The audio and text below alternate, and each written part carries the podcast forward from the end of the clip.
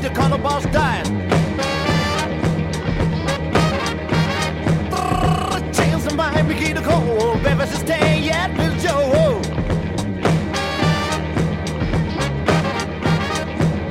We stay in the shoes now, whole building saying in a hurry, maybe get the color boss died. Liebe Hörerinnen und Hörer, was zum Teufel ist das? Die Stimme erkennt man vielleicht noch. Wir hören den italienischen Schauspieler und Sänger Adriano Celentano. Sein bekanntester Hit war Azzurro. Aber was ist das für ein merkwürdiger Song? Der Text klingt ja irgendwie englisch, aber die Worte sind kryptisch. Die Merkwürdigkeit dieses Eindrucks wird durch den Titel bestätigt. Prison Coley Nancy Nine Q-Soul. Was soll das heißen? Fest steht, dass dieses Stück im Jahr 1972 herauskam und dass es gegen alle Wahrscheinlichkeit sogar in einigen Ländern ein Hit wurde.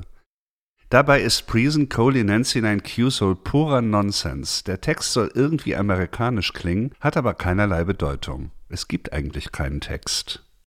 In dieser Folge der Zeitgeister gehe ich einem der seltsamsten Songs nach, die je aufgenommen wurden, und damit der Frage, welche Bedeutung dieser Nonsens möglicherweise hat. Wen oder was wollte Celentano parodieren und warum? Es kann ja kein Zufall sein, dass er ausgerechnet das amerikanische Englisch zu Brei verarbeitet hat, die angeblich universale Sprache des Pop. Was erfahren wir durch Parodien über unsere sprachlichen Prägungen und über die Machtverhältnisse, die sich in Sprache abbilden? Gibt es attraktive und unattraktive Sprachen? Und wie verbindet sich Sprache mit Glück oder Unglück? Ich werde darüber auch mit einer Frau sprechen, die 17 Sprachen beherrscht. Sie kann uns den klanglichen und inhaltlichen Charakter von Italienisch, Suaheli oder Hochchinesisch ganz direkt näher bringen und Vergleiche anstellen.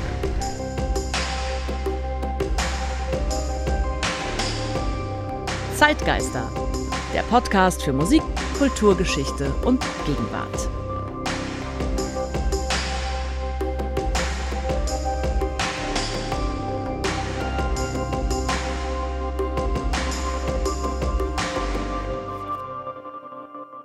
Mein Name ist Ralf Schlüter. Ich produziere den Podcast Zeitgeister zusammen mit der Zeitstiftung Ebelin und Gerd Bucerius. Ich gehe ja in jeder Folge von einem Song oder einem Musikstück aus und versuche dann mehr zu erfahren über ein dahinterliegendes Thema. Und diesmal geht es darum, was passiert, wenn man den Sinn einer Sprache oder der Sprache wegnimmt, wenn nur noch der Klang übrig bleibt. Was erfahren wir dadurch über die Bedeutung, über die Nebenklänge, die Sprache für uns hat? Adriano Celentano wurde 1938 in Mailand geboren. Er ist Sänger, Schauspieler, Komponist, Produzent und Fernsehmoderator. Aber vor allem kann man, glaube ich, sagen, dass er eine Art italienisches Markenzeichen ist, wie Spaghetti oder Ferrari. Das hat vor allem mit seinem größten Hit zu tun, Azzurro von 1968. Ein Lied, das populär wurde mit seiner endlos auf- und absteigenden Melodie und mit diesem Stichwort Azzurro, das die Sehnsucht weckte nach dem azurblauen Himmel an Italiens Küsten. Man muss nur mal in einem normalen deutschen Winter dieses Lied auflegen und man bekommt sofort Fernweh. Ich erinnere mich sonst noch an immer ziemlich alberne Komödien, etwa mit der Filmpartnerin Ornella Muti. Celentano spielte meist eine Art liebenswerten Trottel, der dann aber auch immer etwas Schlitzohriges hat. Man kann allerdings den Status, den Celentano im öffentlichen Leben Italiens hat, gar nicht hoch genug einschätzen. Auch kleinste Äußerungen von ihm bekommen immer Aufmerksamkeit. Erik Pfeil schreibt in Azzurro, seinem schönen Buch über italienische Popmusik, Adriano Celentano zeigte sich während seiner Karriere häufig als Kritiker sozialer und gesellschaftlicher Missstände, auf denkbar erratische Weise versteht sich. Schon früh geißelt er Rassismus und Umweltzerstörung, kritisiert aber auch Drogenkonsum, jugendlichen Schlendrian und Abtreibungen. Mit Ideologie ist dem Mann nicht beizukommen. Als Maßstab dient ihm einzig der eigene Dickschädel. Soweit Erik Pfeil. Im Jahr 1972 war Celentano auf dem Höhepunkt seines Erfolgs. Und er nutzte diese Phase, um eine äußerst merkwürdige Single herauszubringen. Schon musikalisch ist Prison Coley Nancy Nine Q-Soul ein äußerst seltsames Gebilde. Man hört ein wuchtiges, aber monotones Schlagzeug. Celentano hat hier einfach ein kurzes Stück Drumbeat mit einigen Schlägen geloopt, das heißt in mehreren Schleifen aneinander geschnitten. Das wurde in der elektronischen Musik und im Hip-Hop erst viele Jahre später zur gängigen Produktionsweise. Hier war Celentano also durchaus innovativ, ein Vorreiter. Der Beat wird mit einigen Bläsern hin und wieder akzentuiert. Außerdem daddelt eine Gitarre, ich würde sie diffus funky nennen. Celentano singt darüber oder besser, er sprechsingt. Man kann an alles Mögliche denken. Es klingt irgendwie funky, aber auch ein bisschen nach Elvis oder sogar nach Country. Soul ist irgendwie auch drin. Ihr seht schon, ihm ist es gelungen, einen Song zu schreiben, der weniger klar definierte Popmusik ist im Genresinne, als vielmehr ein allgemeines Signal Pop. Der eigentliche Clou ist aber der Text bzw. die Abwesenheit eines Textes. Celentano hat das, was er dort singt, im Studio am Mikrofon einfach improvisiert. Es klingt ein bisschen so, als gäbe es einen Text, man hört aber nur Laute, die einen irgendwie an dieses amerikanische Pop-Englisch erinnern. Wie um das zu bestätigen und sich nochmal extra lustig zu machen, gibt es in diesem ganzen Brei ein einziges echtes englisches Wort, alright. Ich muss euch dringend ans Herz legen, auf YouTube die beiden Fernsehauftritte anzuschauen, die Celentano mit dem Song absolviert hat. Ich habe sie in den Show Notes verlinkt. Vor allem der zweite Auftritt 1974 in der Show Formula Due ist ein extrem amüsantes, aber auch seltsames Stück Popkultur. Celentano performt sein Stück als Lehrer vor einer Mädchenschulklasse, er mit kräftigem Hüftschwung, die Mädchen als Chor und sogar Celentanos Frau Claudia Mori hat einen kurzen Part als Musterschülerin. Ein solches Video mit diesen ganzen erwachsenen Frauen als Mädchen und dieser erotisch unterlegten Performance des Lehrers, das würde man wohl heute nicht mehr so drehen. Offenbar hatte man damals die Idee, Sprachunterricht zu thematisieren, zu parodieren. Die Inszenierung unterstreicht auf jeden Fall noch einmal den Irrsinn dieses ganzen Unternehmens. Mir ging es übrigens so, dass dieses musikalisch ja eher unambitionierte Stück sich nach einer Weile in meinem Kopf festsetzte. Es hat durchaus Qualitäten eines Ohrwurms und es wurde tatsächlich auch ein europaweiter Hit. Top 10 Platzierungen in Frankreich, Belgien und den Niederlanden, aber auch Platz 45 in Westdeutschland. Eine verrückte Vorstellung, wie so ein normaler deutscher Hörer im Jahr 1972 in ein Kaufhaus geht, wo Platten ja damals meist verkauft wurden, und nach diesem Titel fragt. 1974 wurde der Song dann auch noch in Italien ein Hit, mit etwas Verspätung. Freezing cold in ain't nine years old. You the cold maze, say one, freezing cold in Nancy nine years old. All right.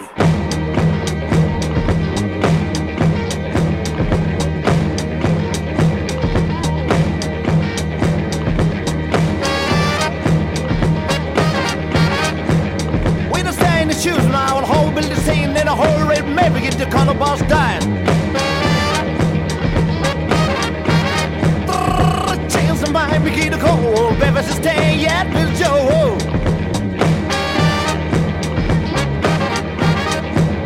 We don't stay in the shoes now, and whole building scene in a hurry, maybe get the color boss dying. When it's the same age, you're gonna be seen. You never tell me never just God David is a shame. The come not choose not right, but not so hope hope just getting not the cover no time. Oh, but if it's a stand, light the shoes go, my man. You would cost you the man called the radio girls. Oh, someday. Aye, aye,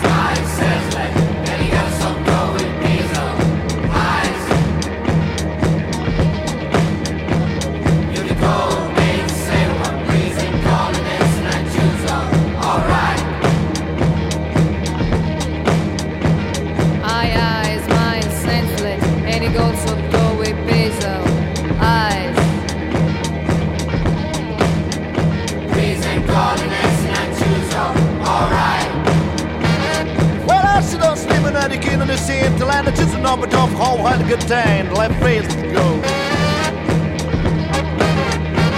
We de zin in de zin, in de schuze komen binnen. Het is too aan cars That love op een voorwaarde de krijt I Hey, I my chance, let. any de geel zit door, het breelt dan. Hey. Unicorn made to say one, please, it called two's alright. You know, you know, I feel as if you got them in don't. That's baby, that's till I'm thinking, yo.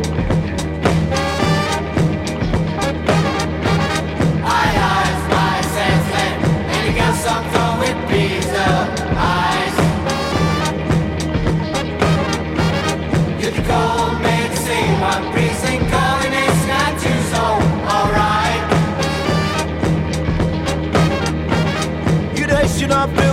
Björn Mendon, es blev I take me njal.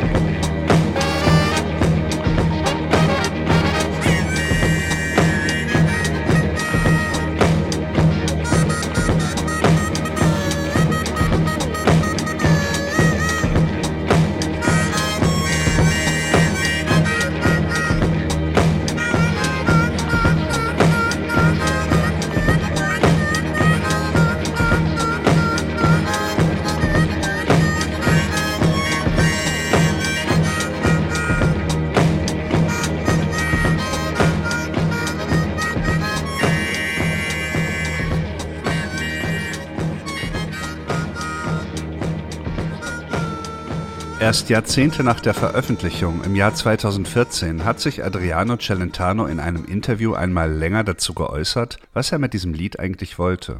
Seit ich angefangen hatte zu singen, war ich sehr von amerikanischer Musik und allem, was die Amerikaner taten, beeinflusst. Da ich den amerikanischen Slang mag, der für einen Sänger viel einfacher zu singen ist als die italienische Sprache, kam mir irgendwann die Idee, ein Lied zu schreiben, das nur die Unfähigkeit zur Kommunikation zum Thema hat. Es musste ein Lied sein, in dem der Text nichts zu bedeuten hatte. Um einen Vergleich zu ziehen, es ist wie mit dem Turmbau zu Babel. Alle wollten in den Himmel und sie wurden bestraft, weil Gott alle Sprachen verwirrte und keiner mehr den anderen verstand. Das ist der Grund, warum ich dieses Lied geschrieben habe. Soweit Adriano Celentano. Er gibt hier also eine hochmoralische Begründung für seinen Song an, die zudem noch religiöse Anklänge hat. Sprachverwirrung, Abfall von Gott, Entfremdung voneinander. Ich muss gestehen, dass sie mich nicht so richtig überzeugt. Wollte Celentano beweisen, dass man mit sinnlosen Lauten Erfolg haben kann, in Verbindung mit Musik, dass also die Botschaft gänzlich unwichtig ist? Oder wollte er zart darauf hinweisen, dass viele das Englisch gar nicht verstehen, das sie dauernd hören und trotzdem dazu tanzen? Und das sollte dann ein Beleg dafür sein, dass wir generell unfähig sind zu kommunizieren? Dieser merkwürdig moralistische und kulturpessimistische Einschlag passt ganz gut zu dem, was Celentano allgemein so sagt und tut, aber an dem irren Schwung von Present Cole in Nancy Nine Q-Soul geht er aus meiner Sicht vorbei. Mein Eindruck ist eher, dass Celentano hier der sehr populären Sprache amerikanisches Englisch auf charmante Art eins auswischen wollte. Nach dem Zweiten Weltkrieg hatten sich die USA in Westeuropa als politisches und kulturelles Leitbild etabliert. Selbst jene, die die Politik der USA und der NATO kritisch betrachteten, sahen Spiel mir das Lied vom Tod im Kino oder hörten Bob Dylan oder tranken Coca-Cola. Adriano Celentano gehörte einerseits zu den Sängern, die den Rock'n'Roll in Italien überhaupt erst populär machten. Hier scheint er sich aber gegen die Dominanz der neuen Popsprache zu wenden. Man darf nicht vergessen, dass auch Italienisch eine weltweit sehr beliebte, sexy Sprache ist. Würde ihr jetzt vielleicht der Rang abgelaufen? Es gibt aber auch noch eine andere Spur. Sie führt zum Theater. Die Commedia dell'arte war eine Bewegung von italienischen Volkstheatern des 16. bis 18. Jahrhunderts. Theatertruppen fuhren von Stadt zu Stadt und führten derbe, komische, oft auch gegen Autoritäten gerichtete Stücke auf. Der italienische Theaterautor Dario Fo wurde im 20. Jahrhundert dadurch berühmt, dass er die Verfahren der Commedia dell'arte wieder aufnahm und mit neuer Bedeutung füllte. Er wurde 1926 geboren, war also zwölf Jahre älter als Celentano. Er starb im Jahr 2016. Seine Stücke verstand er als subversive Sprachspiele. Sie sollten Machtstrukturen sichtbar machen und die Verhältnisse in den westlichen Gesellschaften vorführen. 1997 erhielt Dario Fo den Nobelpreis für Literatur dafür, dass er, Zitat, in der Nachfolge der mittelalterlichen Gaukler die Macht geißelt und die Würde der Schwachen und Gedemütigten wieder aufrichtet. Auf YouTube gibt es einen Clip, in dem Dario Fo ein ganz merkwürdiges Pseudo-Französisch singt, um sich über den verfeinerten Habitus der Chansons lustig zu machen. Und auch in seinen Stücken setzt er wilde und inhaltlich entleerte Kombinationen aus Wörtern, Geräuschen und Gesten ein. Dieser Mischmasch wird Grammelot genannt. Schon in der Commedia dell'arte hatte man laut Faux auf der Bühne Grammelot benutzt, um bestimmte Gruppen oder Menschen zu parodieren und sie fortzuführen, aber auch um universaler und verständlicher zu werden. Er erzählte, dass die Künstler der Commedia dell'arte wegen der Gegenreformation aus Italien auswandern mussten. Mit dem Grammelot konnten sie dann notdürftig Sprachgrenzen überbrücken. Das Grammelot kommt also aus der Volkskomödie und es scheint gerade das Gegenteil von babylonischer Sprachverwirrung zu bezwecken. Es geht eher darum, die Möglichkeiten zu erweitern und weniger exklusiv zu sein, jeden ansprechen zu können. Die Botschaft von Sprache hängt ja nicht nur mit der Bedeutung der Wörter zusammen, in keiner Sprache. Auch der Klang kann eine Aussage haben. Manchmal muss man gar nicht wissen, was jemand genau inhaltlich sagt, sondern schon die Art und Weise, wie er oder sie spricht, transportiert eine Botschaft. Man könnte fast sagen, ein bestimmtes Verhältnis zur Welt. Im Jahr 1940 parodierte der britische Komiker Charlie Chaplin in seinem Spielfilm Der große Diktator den selbsternannten Führer Adolf Hitler, unter dessen Oberbefehl die Deutschen gerade einen Weltkrieg angezettelt hatten. Zu den genialen Einfällen des Films gehört die Rede der Hauptfigur Anton Hinkel. Vielleicht kann man sogar sagen, dass Commedia dell'arte und Grammelot hier einen unvergesslichen Auftritt auf der Kinoleinwand hatten. Nicht der Inhalt einer typischen Hitlerrede wird hier wiedergegeben, sondern der Stil des Vortrags. Die Worte hier ergeben keinerlei Sinn, und doch kann man laut Chaplin an der Art des Sprechens erkennen, mit wem man es hier zu tun hat. Ey, der Strafmitz Hülfensekt, der Wiener Schnitzel mit der Lage und das Saukraut. Ey, der Filuten sagt der Fillerben, ein Tomenia wie ein Straf, und der Blitzen sagt der Klütz. Ey, ich bleiner Straf mit der Ach.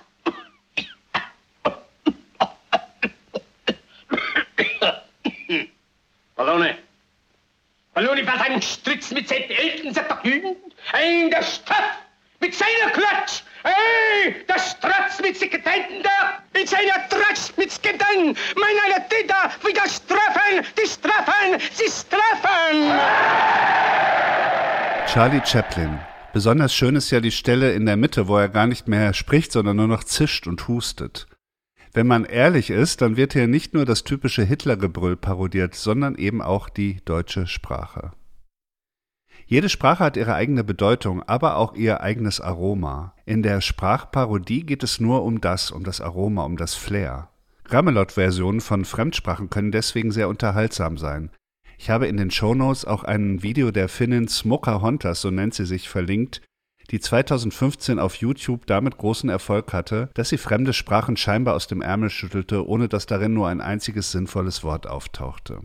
Ich wollte mehr darüber wissen, über die Bedeutung, die Aromen und die kulturellen Verknüpfungen verschiedener Sprachen und habe mich darüber mit Judith Meyer unterhalten. Judith Meyer ist polyglott vielsprachig und beschäftigt sich in verschiedenen Medien mit den Freuden und auch mit dem Problembewusstsein, das dadurch entsteht. Normalerweise lebt sie in Berlin, derzeit arbeitet sie aber in Athen. Von dort aus hat sie per Zoom mit mir gesprochen. Meine erste Frage an sie war, wie viele Sprachen sie derzeit eigentlich genau spricht. Also zehn Fremdsprachen sehr, äh, sehr gut und äh, sieben so weniger gut oder kaum. Die hatte ich früher mal gelernt. Es ist immer eine so eine Sache. Wenn man die Sprachen einen Monat lang nicht benutzt hat, dann lässt das schon ein bisschen nach. Und wenn ich mich dann wieder ein paar Stunden dran setze, dann geht alles wieder viel einfacher. Welche Sprachen sprechen Sie denn sehr gut? Was sind die zehn Sprachen? Also Deutsch als Muttersprache habe ich jetzt nicht mitgezählt, aber äh, Englisch, das spreche ich fast äh, auf, auf Muttersprachenniveau. Neugriechisch, Französisch, äh, Esperanto sind meine stärksten Sprachen. Hochchinesisch auch sehr gut, Latein, Niederländisch, Italienisch, Kroatisch und Serbisch. Und welches sind die anderen, die sieben, die immer wieder aktuelle Nachhilfe brauchen? Das sind Spanisch, Indonesisch, Swahili, Japanisch, Hebräisch und Arabisch und Russisch. Wie äh, muss man sich das vorstellen? Also vielleicht können Sie auch mal einen Tag von sich beschreiben. Also haben Sie eine Routine da oder irgendwie eine Methode, wie Sie äh, Sprachen lernen?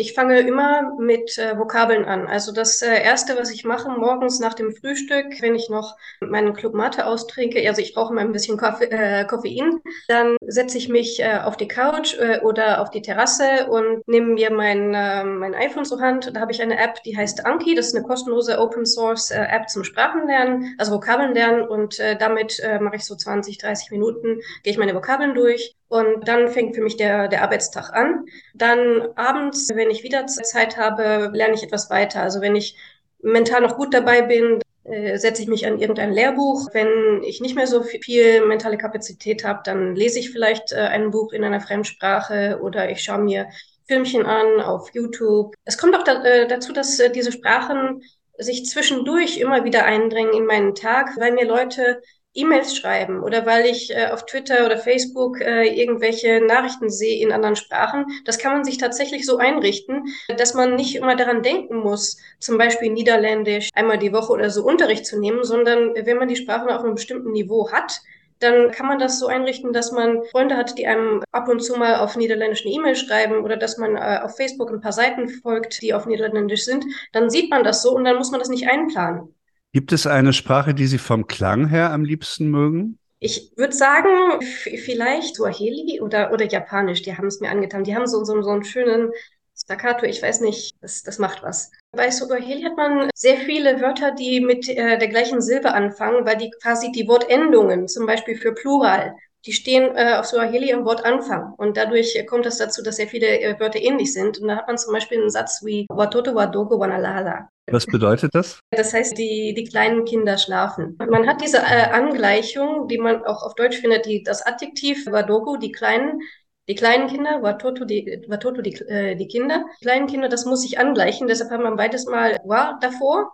Und dann beim, beim Verb auch, also äh, dritte Person Plural, sie schlafen, hat man wieder Wanalala. Das ist natürlich nicht immer so, das ist jetzt ein extremes Beispiel, aber das ist doch, das kommt äh, zum Vorschein äh, in, in sehr vielen äh, Sätzen, ja. Wie ist es denn mit den europäischen Sprachen? Haben Sie deine Lieblingssprache? Äh, ja, Griechisch. Also äh, Griechisch ist wirklich aktuell meine, meine Leib- und Markensprache. Warum? Es ist einfach eine, eine wunderschöne Sprache mit sehr viel äh, Kultur auch wieder, mit der man sehr viel ausdrücken kann. Es gibt ich weiß nicht, bestimmt zwölf verschiedene Wörter für den Ort, wo sich Meer und, und Strand trifft. Also je nachdem, ob das jetzt mit Sand ist oder mit Kies. Kann man vielleicht generell sagen, dass es Sprachen gibt, die international mehr als sympathisch empfunden werden und Sprachen, die ein äh, schlechteres Renommee haben? ja, natürlich. Deutsch zum Beispiel hat international kein gutes Renommee. Es, äh, viele äh, Menschen denken, es, es klingt äh, rechthaberisch äh, oder äh, zornig. Das kommt natürlich auch daher, dass sie Deutsch meistens aus irgendwelchen Zweiten Weltkriegsfilmen oder so kennen und nicht von Marlene Dietrich oder so. Das hatte man früher. Da hatten die Menschen vor allem diese Assoziation, unsere großen Sängerinnen. International, was für uns wahrscheinlich nicht so gut klingt, Arabisch. Viele Menschen haben eine schlechte Assoziation mit Arabisch. Da gibt es aber auch wunderschön, also wirklich butterweiche Liebeslieder, ähm, die richtig schön klingen. Das Ding hat da mal eine schöne Aus Aufnahme gemacht, äh, Desert Rose. Ich weiß nicht, ob Sie das Lied kennen. Da benutzt er das. Äh, Desert Rose handelt von äh, einer Liebe zu, zu einer, einer Wüstenkönigin, einer, einer Wüstenblume, Wüstenrose. Und da benutzt er diese arabische äh, Musik als, als Hintergrund, um, um diese Sehnsucht auszudrücken. Und das klingt wirklich sehnsüchtig, das Lied durch die Benutzung von Arabisch. Und das klingt überhaupt nicht so, ich weiß nicht, so, so wütend, wie man normalerweise Arabisch erlebt. Da kommen wir ja schon an, an einen interessanten, aber auch bisschen heiklen Punkt, ne? dass immer Sprachen ja auch verbunden sind mit der Kultur und dann auch mit den Vorurteilen, die über die jeweilige Kultur im Umlauf sind. Also, dass man Arabisch im Moment schlecht, äh, es hat sicher mit Unkenntnis zu tun, dass viele Leute einfach überhaupt nichts äh, wissen über die arabische Sprache, aber auch mit äh, politischen und gesellschaftlichen Themen, die da reinspielen. Also, wie stark sind denn Sprachen eigentlich verbunden mit gesellschaftlichen und kulturellen Zuschreibungen? Ich kenne tatsächlich viele Menschen, die mir sagen, also diese Sprache, die sagt mir nicht zu, die klingt für mich irgendwie hochnäsig oder arrogant oder brutal oder sonst was. Oder diese Sprache klingt für mich total romantisch. Das ist natürlich, äh, also Französisch insbesondere, ja. Viele Leute sagen, Französisch klingt so romantisch, aber ich glaube, es ist eher so, dass wir viel zu viele äh, französische Liebesfilme importieren und wenn die äh, auf Französisch äh, Rap produzieren, dann importieren wir es eher nicht, weil das eben nicht äh, dieses Klischee bedient. Wenn man jetzt so viele Sprachen spricht wie Sie, sieht man dann die Welt eigentlich in Multiperspektive? Man hat natürlich mehr Perspektiven, auch dadurch, dass man ganz andere Infos kriegt. Ich habe Griechisch äh, gelernt, um diese Infos überhaupt zu erhalten. Also während der Griechenland-Krise 2015 äh, habe ich gemerkt, dass in den deutschen Medien so gut wie keine Berichterstattung stattfand äh, über die Beweggründe der, der Griechen äh, oder was sie erreichen wollen. Und, äh, deshalb habe ich gedacht, okay, dann, dann um diese andere Seite auch äh, zu verstehen, habe ich angefangen, griechische Medien zu, zu konsumieren. Dadurch wird man natürlich schon ein bisschen anders und andererseits äh, auch äh, diese Eigenarten, also dass man weiß, die Italiener sind halt äh, so, die drücken sich so aus, das ist für die normal, dann kann man das auch besser einschätzen, wenn man das auf einer Straße erlebt. Sie haben ja auch das Esperanto erwähnt und das war ja mal so eine Idee, Esperanto als äh, Synthese aller Sprachen und dass man dann, oder einiger Sprachen, aber dass man eigentlich zu einer Einheitssprache kommt. Das ist, glaube ich, die Grundidee, oder? Von Esperanto. Es gibt ja da auch eine Verbindung zu Frieden und Krieg. Gibt ja diesen äh, biblischen Mythos des Turmbaus zu Babel. Also die Tatsache, dass es so viele verschiedene Sprachen gibt, ist auch eine Ursache dafür, dass es so viele Konflikte gibt. Und wenn es eine einheitliche Sprache gäbe, dann gäbe es vielleicht Weltfrieden. Bisschen naiv sicherlich, aber wie, wie sehen Sie da das Verhältnis zwischen Sprache und Konflikt? Also Esperanto soll nicht andere Sprachen ersetzen. Das war immer als Zweitsprache gedacht. Ähm, so wie in etwa Englisch jetzt, äh, aber äh, zu einer Zeit, wo es keine solche Sprache gab, wo wirklich die meisten Menschen nicht mit äh, Menschen in anderen, anderen Ländern kommunizieren konnten. Und es ist auch heute noch der, der Fall, wenn man sich das weltweit anguckt, sprechen etwa eine Milliarde Menschen Englisch. Das sind eine von sieben. Also ähm, das ist nicht so viel, wie man meint. In, in Deutschland sind wir da ein bisschen privilegiert. Der Gedanke war, es ist eine Sprache, die man schneller erlernen kann damit man schneller kommunizieren kann und äh, dann hat man mehr Zeit, äh, sich anderen Themen äh, zu widmen. Ich finde das sehr schwierig, zum Beispiel in der Forschung. Es gibt wunderbare äh, Astrophysiker, sag ich mal, die auf Französisch kommunizieren oder auf Spanisch und die nicht so den Anschluss haben an äh, die weltweise, weltweite äh, Astrophysik, weil sie einfach nicht gut im Sprachenlernen sind. Das ist doch äh, hirnrissig. Wenn die gut Astrophysik können, dann sollen sie das machen und äh, das Englisch ist doch Nebensache. Deshalb äh, der Gedanke, es sollte eine, eine einfache Sprache geben, die wir alle lernen, als Schritt auch aufeinander zu. Ich weiß nicht, man benutzt manchmal Sprache auch als ein Mittel der Dominanz. Judith Meyer. Man möchte ja jetzt eigentlich sofort anfangen, morgens auf der Terrasse schwierige Sprachen zu lernen.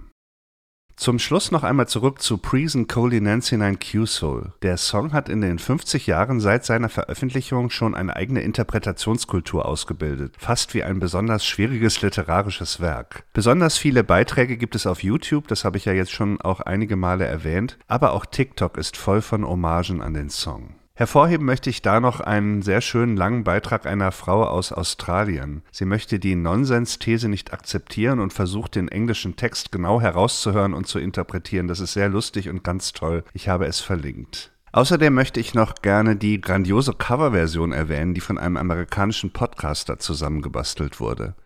Er benutzt dazu Aufnahmen des slowenischen Philosophen Slavoj Žižek, der ja für seine sehr markante und effektvolle Sprechweise berühmt ist. With the sailor shoes, send it open the scene, and the hurricane the maybe and to get the cuddle balls died. Change the mind to begin, let the cold babies to say, yeah, put your woe, all right. Analysis. Und was das Grammelot betrifft, irgendwie landet man immer wieder in Italien, wenn es darum geht. Kann es sein, dass die Italiener einfach Meister darin sind, Klangeigenschaften von Sprache unterhaltsam aufzuführen?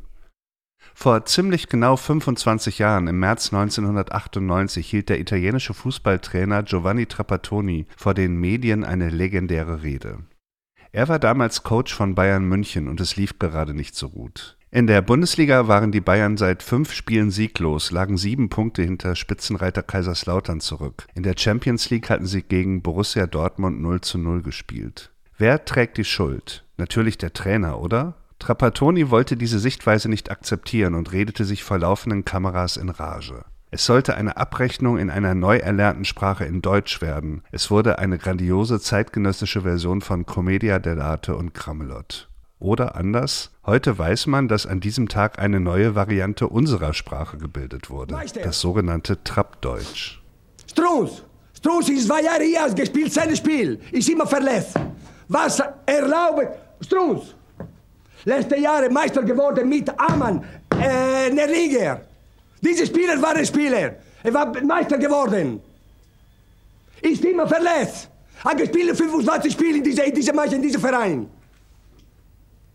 Muss er respektieren die anderen Kollegen. Haben viel nette Kollegen. Stellen Sie den Kollegen die Frage. Haben keine Mut antworten. Aber ich weiß, was denken über diese Spieler. Müssen zeigen, yes, ich will Samstag, diese Spieler müssen zeigen mich, es seien die Fans, müssen alleine das Spiel gewinnen. Müssen alleine das Spiel gewinnen. Ich bin müde jetzt, erwarte diese Spieler, äh, verteidige diese Spieler. Ich habe immer die Schuld über diese Spieler. Einer ist Mario, einer ist der andere Mehmet. Strunz, ich spreche nicht, hat gespielt nur 25% des Spiels.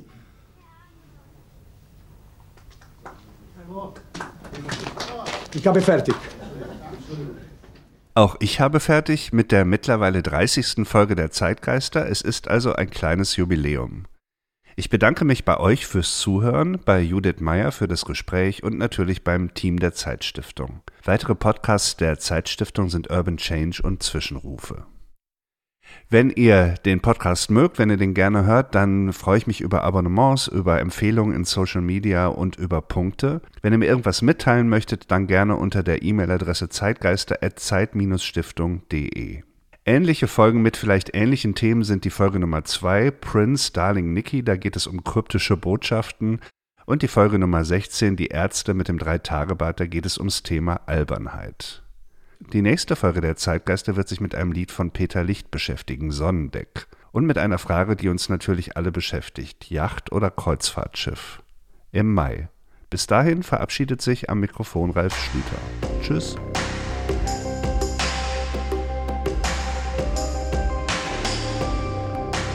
Zeitgeister, der Podcast für Musik, Kulturgeschichte und Gegenwart.